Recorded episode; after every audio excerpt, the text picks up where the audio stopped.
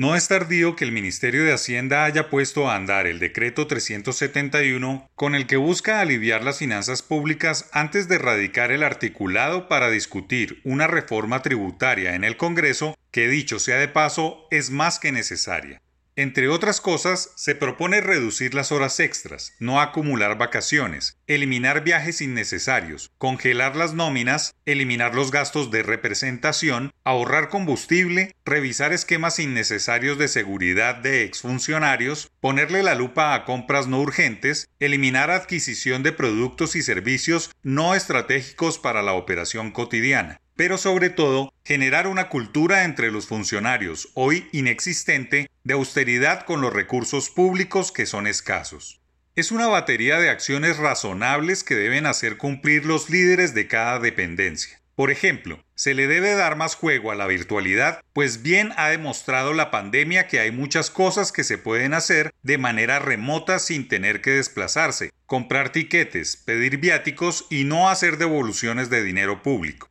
En lo que tiene que ver con viajes al extranjero, estos deberán limitarse a los estrictamente necesarios, hacerse en clase económica o en las tarifas que no superen los costos normales, tal como se hace en una empresa del sector productivo. Importante que no se pagarán gastos de transporte cuando el funcionario se transporte en el avión presidencial. Era escandaloso que cuando un alto funcionario acompañaba a una comitiva presidencial se le reconocía el valor del tiquete, lo que se había convertido en casi un sobresueldo para los ministros, directores de agencias o superintendentes. A las llamadas comisiones de estudio en el país o en el exterior también se les revisará los viáticos, pues este doble beneficio es uno de los desangres que mantienen a los funcionarios por décadas en esos cargos. Un capítulo aparte y bien oneroso es el que tiene que ver con los esquemas de seguridad de los servidores públicos y de muchas personas bajo riesgo del sector productivo. De unos años para acá se volvió cuestión de estatus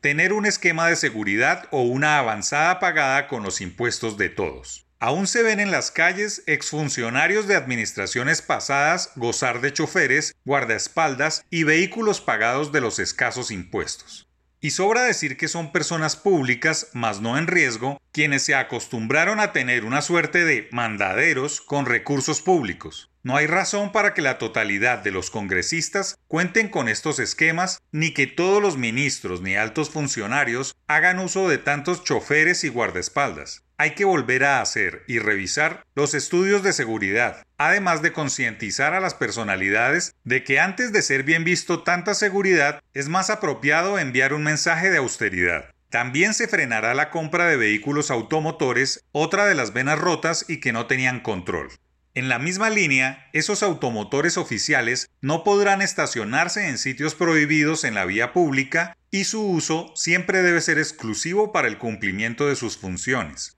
Iniciativas como estas gozan de respaldo popular y rodean la iniciativa tributaria porque está dentro del esquema Todos ponen.